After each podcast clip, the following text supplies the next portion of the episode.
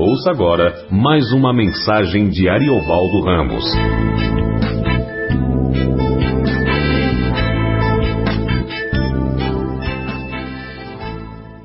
Irmãos irmãs, paz do Senhor. É, vamos para continuar nossa leitura de Hebreus, capítulo 3. Carta aos Hebreus, capítulo 3 começando pelo verso 1. Por isso, santos irmãos, que participais da vocação celestial, considerai atentamente o apóstolo e sumo sacerdote da nossa confissão, Jesus, o qual é fiel àquele que o constituiu, como também o era Moisés em toda a casa de Deus. Jesus, todavia, tem sido considerado digno de tanto maior glória do que Moisés, quanto maior honra do que a casa tem aquele que a estabeleceu. Pois toda casa é estabelecida por alguém, mas aquele que estabeleceu todas as coisas é Deus. E Moisés era fiel em toda a casa de Deus, como servo, para testemunho das coisas que haviam de ser anunciadas. Cristo, porém, como filho em sua casa, a qual somos nós, se guardarmos até o fim a ousadia e a exultação da esperança. Assim, pois, como diz o Espírito Santo, hoje se ouvirdes a sua voz, não endureçais o vosso coração como foi na provocação no dia da tentação no deserto onde os vossos pais me tentaram, pondo-me à prova, e viram as minhas obras por quarenta anos. Por isso me indignei contra essa geração e disse: Estes sempre erram no coração. Eles também não conheceram os meus caminhos.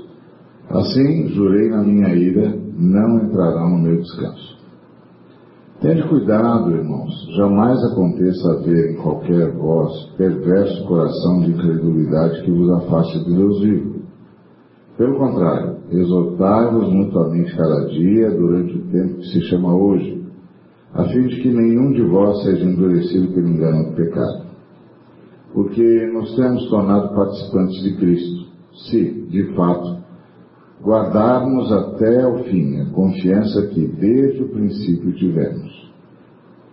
Enquanto se diz, hoje, se ouvirdes a sua voz, não endureçais o vosso coração como foi na provocação. Ora, quais os que, tendo ouvido, se rebelaram? Não foram de fato todos os que saíram do Egito, por intermédio de Moisés, e contra quem se indignou por quarenta anos? Não foi contra os que pecaram, cujos cadáveres caíram no deserto, e contra quem jurou que não entrariam no seu descanso, senão contra os que foram desobedientes. Vemos, pois, que não puderam entrar por causa da incredulidade. Vamos orar? Obrigado, Pai, por tua presença, por nos teres trazido Obrigado por tua misericórdia que se renova a cada dia. Obrigado por Jesus Cristo, teu Filho, nosso Senhor, nosso Redentor, por meio de quem temos o perdão, a remissão dos nossos pecados e por meio de quem somos aceitos por ti. E é submissos e escudados no sangue de Cristo que rogamos por tua palavra. Não por nossos méritos, nós não os temos, mas em honra a Jesus Cristo, teu Filho, nosso Senhor. É em nome de Jesus que oramos, Pai. Amém. Bom, o autor do, do, da carta aos Hebreus, que a gente não sabe quem é, está ah, falando aos Hebreus. E é interessante que ele está falando a uma igreja que vai desaparecer. Porque nós é, depois que houve a, a destruição de Jerusalém no ano 70, os hebreus, quando viram a possibilidade da destruição de Jerusalém, eles entenderam que estava se cumprindo uma promessa, a profecia de Jesus, que avisou-os de que quando eles vissem desolável da, da abominação, lugar onde não deveria estar, que eles fugissem. Então eles entenderam que estava se cumprindo uma profecia, que era a destruição de Jerusalém. E aí eles fugiram para Pereia. Mas uh, eles se perderam lá. Nunca mais a igreja uh, gentílica teve notícia deles e eles desapareceram. Uh, a última notícia que, que se teve deles era de que eles tinham se contaminado com o paganismo e que haviam perdido contato com a igreja dos gentios, e aí só a igreja dos gentios prosperou durante, durante séculos, milênios, como nós temos até agora. Então é interessante porque essa carta é quase como uma, uma advertência de Deus dizendo para eles que eles estão correndo o risco de se perder da fé. E, e lamentavelmente isso aconteceu, eles se perderam da fé. Ah, uma, uma, igreja que desapareceu, é exemplo das sete igrejas do, do Apocalipse, que também desapareceram. E, e essas cartas, elas, elas são para nós uma grande advertência de que se não houver uma constante busca, uma constante reforma, é, a gente pode se perder como igreja.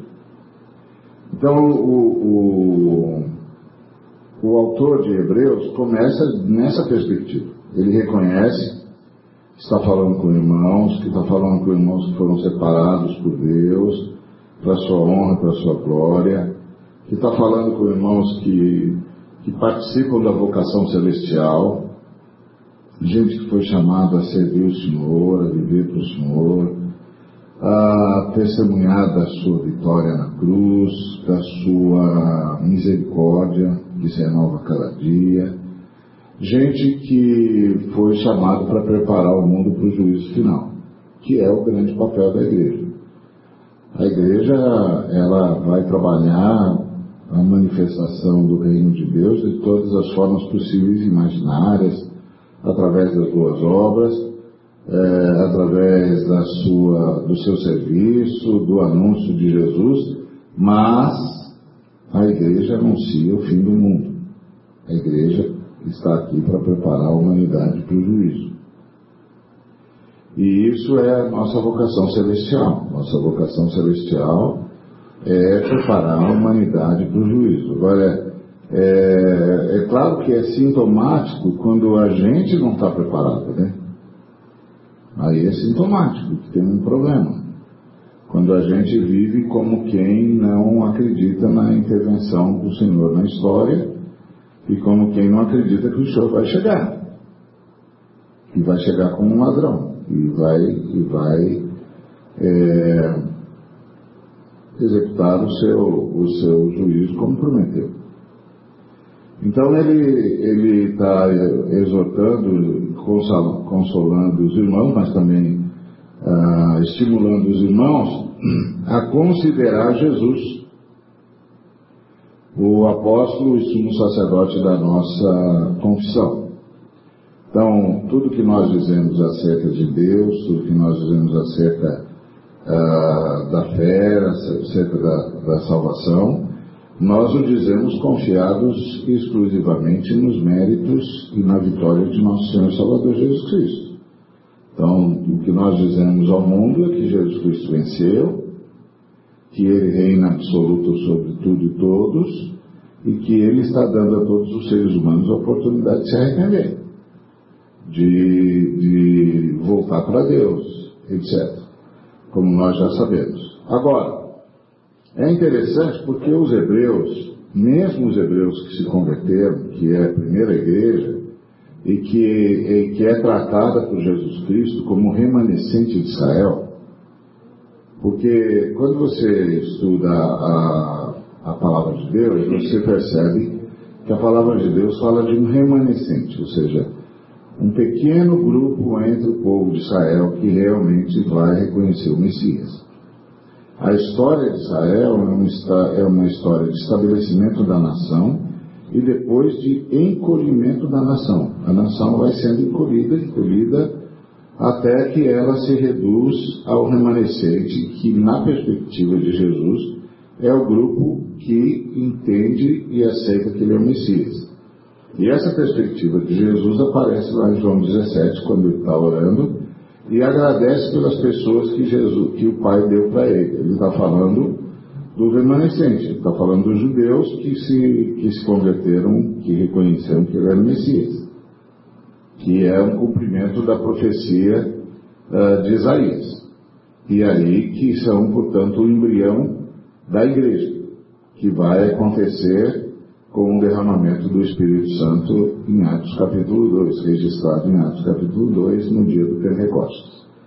Então, ah, agora, os, os irmãos judeus sempre tiveram uma grande crise com Jesus por causa de Moisés, porque ah, ficava sempre aquela angústia de se para seguir Jesus temos de romper com Moisés ou não, se Jesus é o, é o, o amadurecimento da fé que Moisés ensinou e os profetas reforçaram, se Jesus é, é, é, o fim da era de Moisés, se Jesus significa uh, que Moisés cumpriu seu papel e não tem mais nada a nos dizer. Então, os irmãos eh, de Israel estavam sempre nessa crise, o tempo todo. E aí, é, o, o autor de Hebreus começa a dizer: olha, Jesus é fiel ao Pai. E vocês precisam atentar Jesus como o apóstolo e sumo sacerdote da nossa confissão. Ou seja, Jesus é o missionário de Deus, que é o significado da palavra apóstolo, que veio, é missionário do Pai, que veio nos trazer a boa notícia da salvação que ele mesmo operou e ele também é o sumo sacerdote da nossa confissão, ou seja, ele é quem é, providencia o perdão dos nossos pecados e quem intercede por nós dia e noite. Que Jesus é o sumo sacerdote da ordem de Melquisedeque, o único e eterno sumo sacerdote, porque não vai haver rodízio, não vai haver sucessão, o sacerdote de Arão, da linhagem de Arão acabou, começa um novo sacerdócio, que é da linhagem de Melquisedeque, e que é só Jesus, que tem só Jesus como sumo sacerdote para sempre. Então é isso que ele está dizendo. Olha, ele é o missionário que o Pai enviou para nos anunciar as boas novas, mas ele também é o sumo sacerdote, aquele que garante o perdão dos nossos pecados.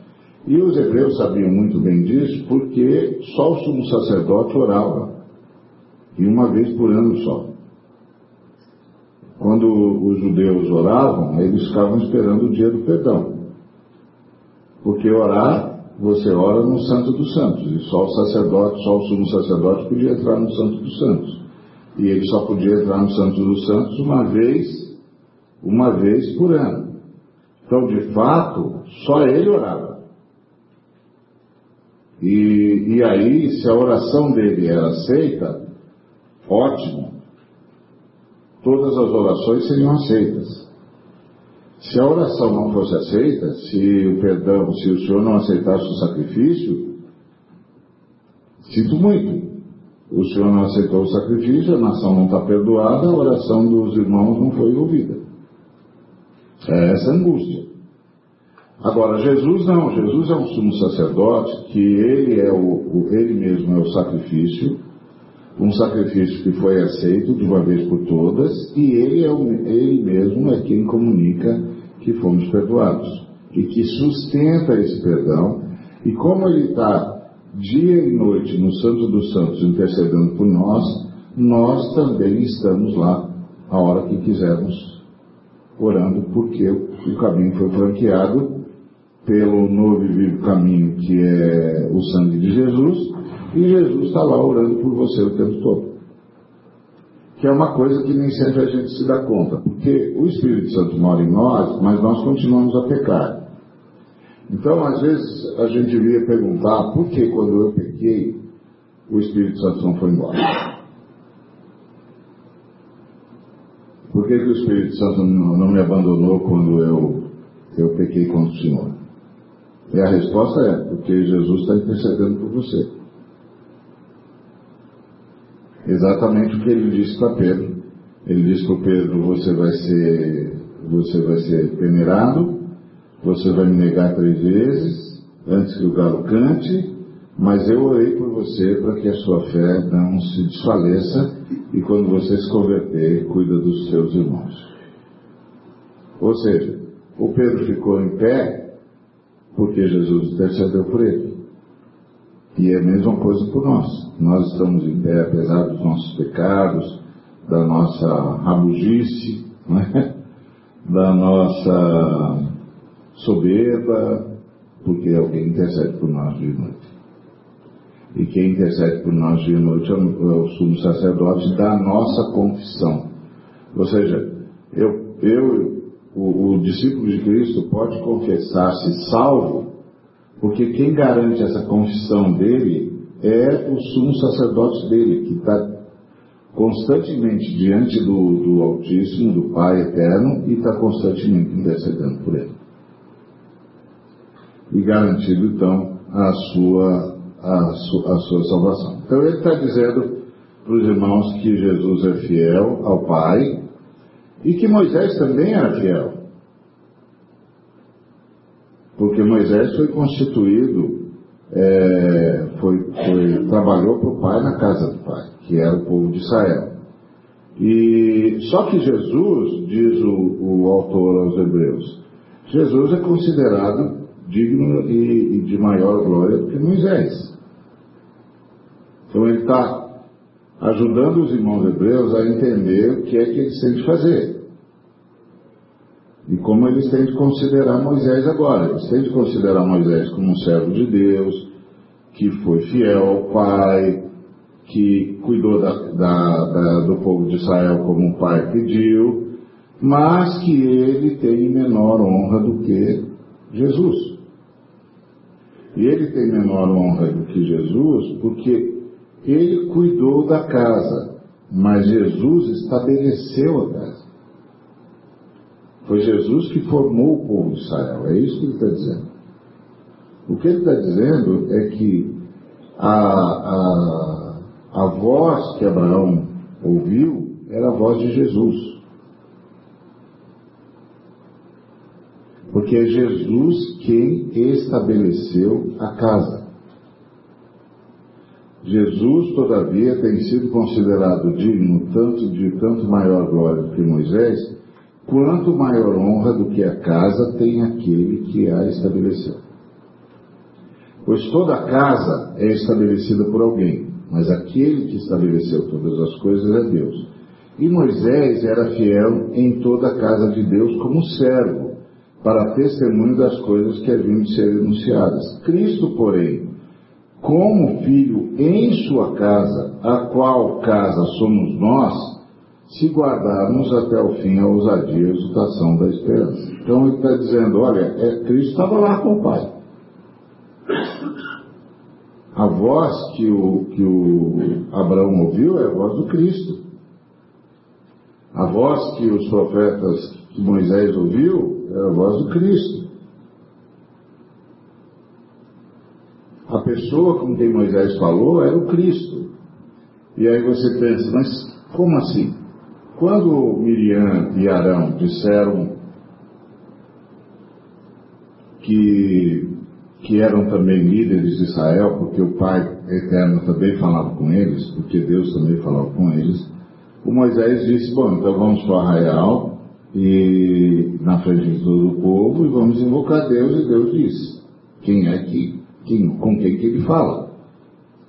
E aí Deus vem e diz uh, para Arão e Miriam que, eu, que ele falava com, com, com ambos, mas que com eles ele falava por sonhos, mas que com uh, Moisés, ele falava face a face, e que Moisés via a sua forma.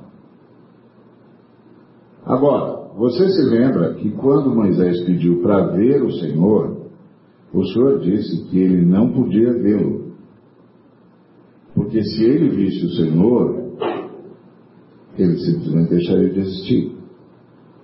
Então, quando, quando Deus diz a Arão e Miriam que Moisés vê a sua forma, ele está falando do que nós chamamos de as teofanias, que são as aparições do Cristo pré-encarnado.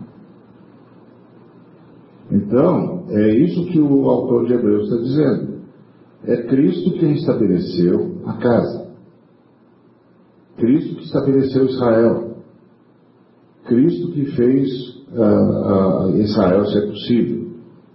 E isso bate com o que o apóstolo Pedro nos ensinou, que o sangue de Cristo é conhecido e eficaz desde antes da fundação do mundo, como ele diz em 1 de Pedro, capítulo 1, versículo 18 a 20. Ou seja, sem Cristo, nada do que foi feito se fez, disse o apóstolo João. E o apóstolo Paulo diz que todas as coisas foram feitas em Cristo e para Cristo. E isso inclui a formação do povo de Israel. É isso que o autor de Hebreus está dizendo. Sempre foi Cristo. Cristo, porém, como filho em sua casa, a qual somos nós, então ele está dizendo, Israel, que sempre se entendeu como povo de Deus, sempre foi a casa do Cristo. Sempre foi a casa de Jesus. E sempre foi a casa de Jesus, primeiro porque foi estabelecido pelo próprio Jesus às custas do sangue de Jesus. É, como tudo mais. Sempre foi a casa de Jesus porque a voz que se ouviu é a voz de Jesus, porque a Trindade fala por meio do Filho. Quando nós nos dirigimos à Trindade, nós nos dirigimos ao Pai, mas quando a Trindade se dirige a nós, se dirige através do Filho. E quando a Trindade opera em nós, opera através do Espírito Santo. Então o que ele está dizendo é, sempre foi o Cristo. Cristo, ah, como filho, em sua casa, a qual casa somos nós. Então, sempre foi. E sempre foi também porque a missão de Israel era trazer Jesus. Israel tinha uma missão na história para o bem da humanidade. Diferente de nós que temos uma missão na humanidade para o bem da história. Israel tinha a missão de trazer a criança prometida em Gênesis 3,15. A criança prometida em Gênesis 3,15 tinha de nascer em algum lugar. Então o Senhor formou Israel para que a criança nascesse. Então Israel tinha uma missão, e a missão de Israel era trazer a criança para a história. Então, uma missão na história para o bem da humanidade, porque a criança é o salvador do mundo. E a igreja, que é o Israel do Novo Testamento, tem uma missão na humanidade para o bem da história. Nós temos de levar Jesus para todos os povos, para que a nossa história não termine em perdição. E é isso que o autor está dizendo. Quer dizer, nós somos a casa de Deus, e aí ele diz, se nós guardarmos fim, uh, firme até o fim a ousadia e a exultação da esperança.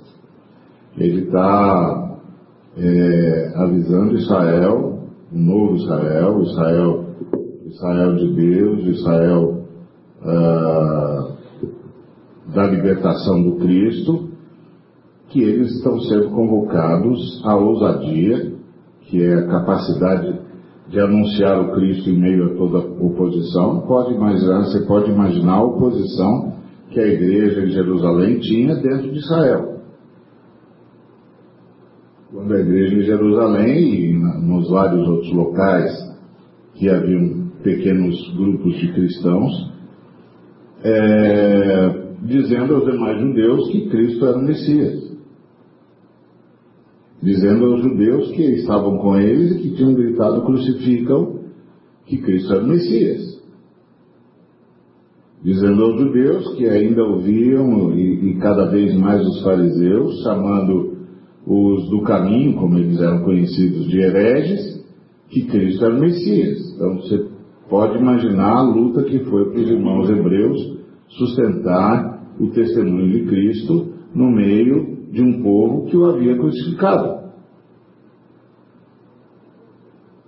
Então é, eles tinham de ter a ousadia de continuar dizendo: Ele ressuscitou, Ele está vivo, nós o vimos subir aos céus e, e Ele é o Messias. E Ele não é só o Messias, Ele é Deus. Ele é Deus, Ele é Deus, Deus unigênito. Então imagina o que deve ter sido isso para os irmãos de Israel. Imagina a luta que isso deve ter significado para eles. E imagina o quanto isso custou para eles. Como custa hoje para nós uh, o anúncio. Não para nós no Brasil, porque aqui no Brasil não, não custa, agora não custa nada. No começo, quando a gente chegou aqui, custou caro, mas agora é tranquilo. É, até tranquilo demais. Mas é, os irmãos que estão no norte do Iraque, por exemplo, estão sendo mortos, as crianças estão sendo decapitadas, as mulheres estão sendo vendidas como escravos e os homens estão sendo é, mortos é, das formas mais horríveis possível, ah, mais horríveis possíveis. Os cristãos que tentam escapar da, da Síria estão sendo crucificados na fronteira. Então é, é, é uma outra realidade. Da morte afeta sobre o teste. Você acredita mesmo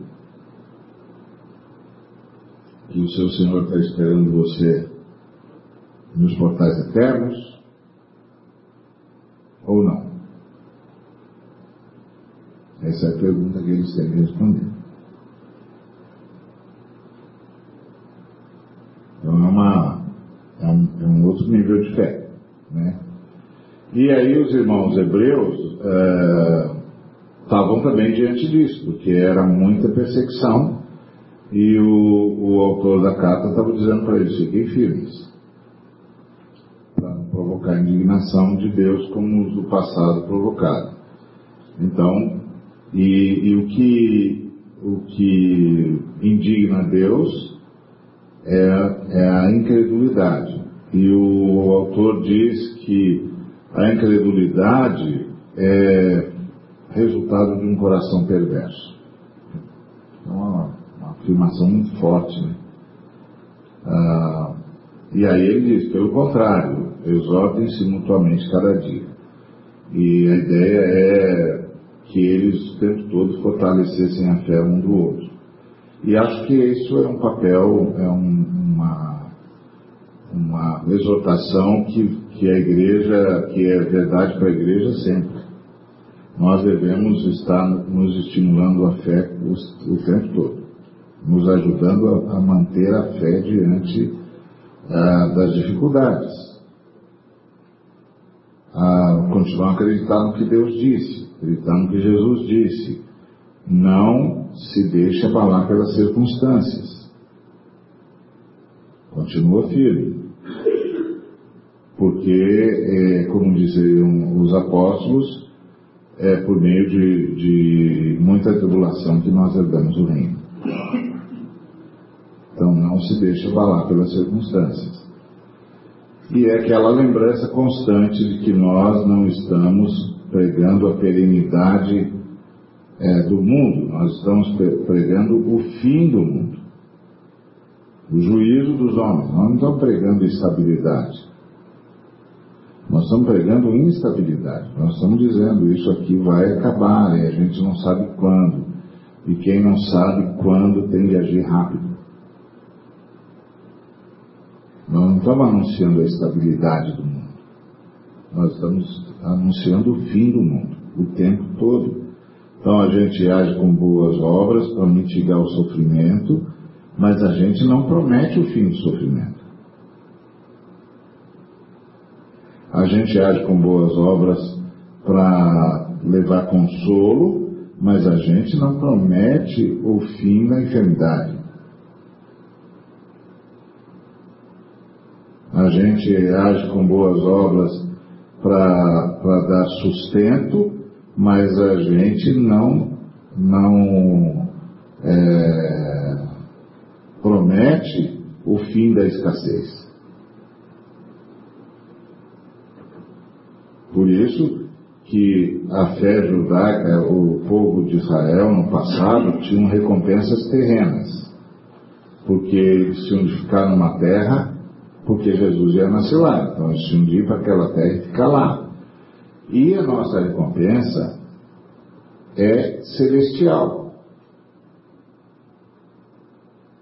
E aqui na Terra, o que nós temos de criar é uma comunidade planetária e solidária. Porque a recompensa da, da igreja não é aqui. A recompensa da igreja é o novo céu e a nova terra, onde habita a justiça. Nós estamos anunciando o fim do mundo. Não tem essa história de por que, que Jesus está me deixando sofrer. Não tem outro jeito de existir senão um ambiente de sofrimento. Por isso nós nos estimulamos a fé uns aos outros. E nos socorremos. E para isso usamos os nossos dons. E temos consciência de que estamos administrando a fortuna de Deus, ou parte da fortuna de Deus, para o bem da humanidade e para o bem de todos. Enquanto anunciamos o fim do mundo. Porque se a gente não pegou isso, a gente está com uma oração equivocada.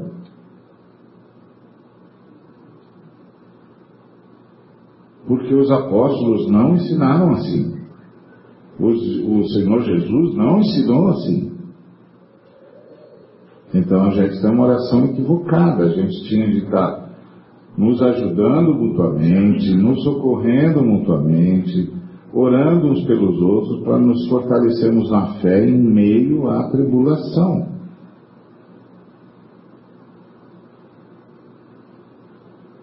E pedindo ao Senhor que a gente pudesse usar os nossos dons onde pudermos para nos socorrermos mutuamente no dia da angústia. O problema é que, por causa dessa distorção da teologia, nós também caímos no espírito ganancioso do mundo, exclusivista e individualista. Então, paciência. Por isso nós cantamos tudo na primeira pessoa do singular. Porque nós não, não temos mais noção de que o foco da teologia, da, da fé cristã, é a igreja Jesus não vem me buscar, Jesus vem buscar a igreja. Eu vou porque faço parte da igreja. E nós vamos perdendo isso. Porque a gente está nesse espírito do mundo. Então, bom, paciência, está sendo assim. Jesus deve saber exatamente o que é que nós vamos ter de fazer, daqui a pouco ele é, e aí o, o, autor de Hebreus continua dizendo, exorte-se cada dia, durante o tempo que se chama hoje, para que nenhum de vocês seja endurecido pelo engano do pecado. E aqui, ele não está falando desse engano do pecado, que é a quebra da lei de Moisés. Ele está falando desse pecado do dia a dia, quando as nossas carências, a gente satisfaz as nossas carências em detrimento da nossa identidade. Isso é um engano do pecado. engano do pecado não é ah, despencar na lei de Moisés. É, é quando a gente, em, pela satisfação das nossas carências, abre mão da nossa identidade. Isso vai é, entorpecendo o nosso coração e vai fazendo com que a gente tenha dificuldade de crer. E, e tem uma hora que a gente não entende porque está quase perdendo a fé. A gente está quase perdendo a fé porque a gente caiu no engano do, do pecado satisfazendo as nossas carências ou dando espaço, prioridade às nossas carências, nós fomos abrindo mão da nossa identidade e os atributos da fé estão no espírito, não estão na mente, na memória, estão no espírito. E o espírito é alimentado pela comunhão com, com o Pai, com a Trindade. À medida que a comunhão vai esmorecendo, a fé vai indo embora junto.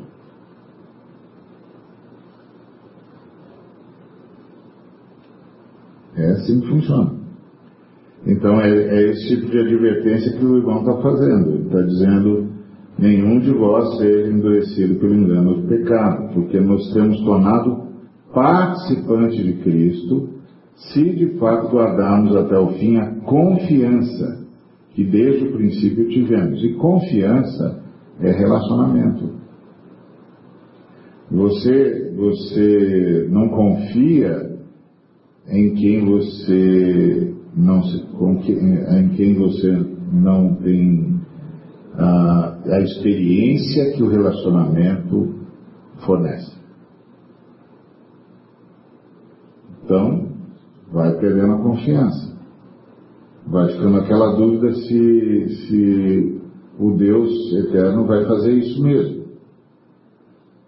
E aí, por isso, nós precisamos da vida comunitária para nos é, exortarmos, nos estimularmos à fé constantemente. Então, guardarmos firme até o fim a confiança que nós temos em Jesus. Então, se ouvirdes a sua voz, não endereçais o vosso coração, como foi no dia da provocação. E aí ele fala, quem é que, que se rebelou? O pessoal lá do deserto. É, contra quem que o Senhor se indignou? Com o pessoal que ficou lá 40 anos no deserto. E o que foi que irritou Deus a ponto de, de não permitir que todos os que saíram do Egito, com exceção de Josué e Caleb, entrassem na terra prometida? A sua incredulidade. Então, a, a fé gera descanso. A incredulidade gera ansiedade. Assim, simples. É os discípulos, quando Jesus disse que ia ressuscitar, oi. Então, a fé gera descanso. A incredulidade gera ansiedade. Porque eu não sei se Deus vai ouvir, se Deus vai fazer, se Deus vai. Então eu fico ansioso. A ansiedade é, é insegurança de presente e excesso de futuro. Essa coisa de, não sei, será que eu consigo, será que eu vou conseguir, isso aí. E o Senhor Jesus diz que a ansiedade não aumenta um milímetro na vida da gente. Então só, só na verdade só tira, né? Porque aí a gente fica estressado, o estresse provoca um bocado de curto-circuito no, no corpo e acabou né? Aí tem que correr, correr para tentar salvar o que resta do corpo humano, que por sua, que por sua natureza está tá morrendo mesmo. Então, ou seja, nós somos um povo é, que luta pela morte, luta contra a morte, mantendo a ansiedade que apressa a morte. É uma coisa impressionante. É impressionante. O ser humano é impressionante. Ele luta contra a morte, ele investe milhões em pesquisa para vencer a morte, mas vive em extrema ansiedade que antecipa a morte. Então, é preciso ter muita paciência. Muita paciência. Ainda bem que Jesus tem. E, e a ansiedade não acrescenta nada, não acrescenta um milímetro na vida da gente, não faz a gente viver um dia mais, pelo contrário. E, e a fé é a certeza de que a nossa redenção está sendo operacionada, porque Jesus fez tudo o que tinha de fazer, que a nossa redenção vai se manifestar todo dia, e que a gente pode andar nessa direção. Agora, a gente sempre pode dizer, ah, não sei, não consigo, eu acho que eu tenho de fazer alguma coisa. Tá bom.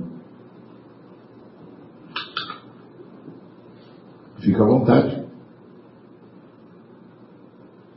Pode tentar. Se der certo, foi Deus. Se não der certo, foi você mesmo. Só ficou ansioso. Não resolveu. E é assim, é, é a mesma coisa de você chegar para um cara e dizer, você pode é, carregar um, um fardo de 200 quilos? E o cara diz, não, 200 quilos é, é, é muito para mim. Não, mas você não pode nem tentar? Aí o cara diz, 200 quilos é muito para mim.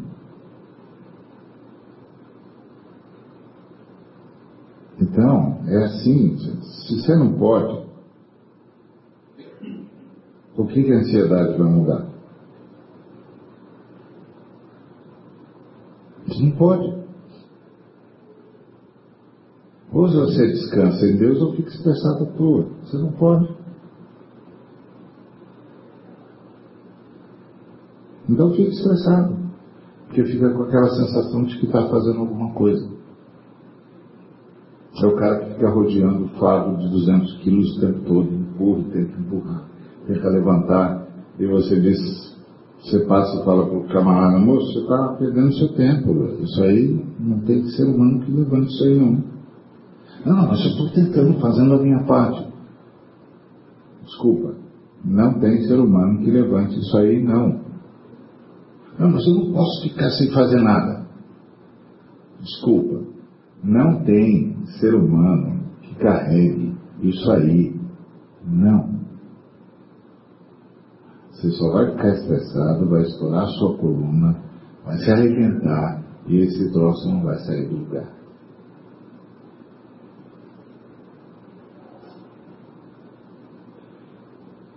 Não dá para carregar. E esse fardo é a vida. Não dá para carregar. Então tem que ter convicção de que Deus está operando a sua redenção. Que Deus, que a redenção de Deus vai se manifestar. E que a gente está em boas mãos. E aí a gente vai usando os dons e os talentos, administrando o que o Senhor nos permite administrar para o bem de todos, sabendo que nós estamos em boas mãos. É isso que o autor de Hebreus estava dizendo para os irmãos da igreja em Israel. Fiquem firmes na ousadia de confissão do, do ah, da natureza do Cristo, exultem de esperança e continuem se estimulando mutuamente a fé, se ajudem, criem uma comunidade solidária, acreditem que a, a redenção do Senhor está se operando todo dia, está sendo operada todo dia, ela vai aparecer, e. Descanse na vitória de Jesus, descanse na ação do Espírito de Deus. Não se deixe enganar pelo pecado. Não se deixe levar pelas suas carências a ponto de abrir mão da sua identidade. Que Deus nos abençoe.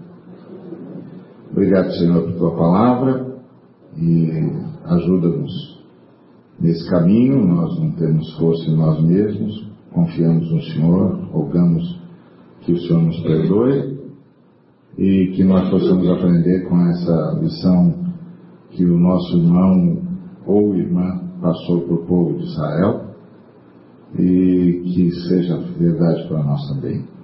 Que não desfaleçamos diante das notícias, que não desfaleçamos diante das angústias, que continuemos firme em crer na natureza do Senhor Jesus, na sua salvação, na sua glória, na sua volta. E queremos rogar especialmente pelos irmãos que estão sob perseguição. Queremos rogar pelos irmãos que estão sendo caçados pelas, pelos homens, mulheres, crianças. Queremos rogar que o Senhor seja com eles nessa hora, na hora em que eles terão de enfrentar uma tribulação que nós não conhecemos. Que o Senhor os receba, que o Senhor console os que ficarem, que o Senhor nos mobilize no mundo todo para fazermos alguma coisa em favor deles. Que nós não sejamos só meros espectadores, que o nosso egoísmo, a nossa vaidade, a nossa ganância não detenha a nossa mão para que possamos ajudá-los, para que possamos socorrê-los. Em nome de Jesus. Que a graça de Jesus Cristo, o amor do Pai e a consolação do Espírito Santo seja com cada um dos irmãos e com todo o povo de Deus, hoje e para todos sempre. Amém.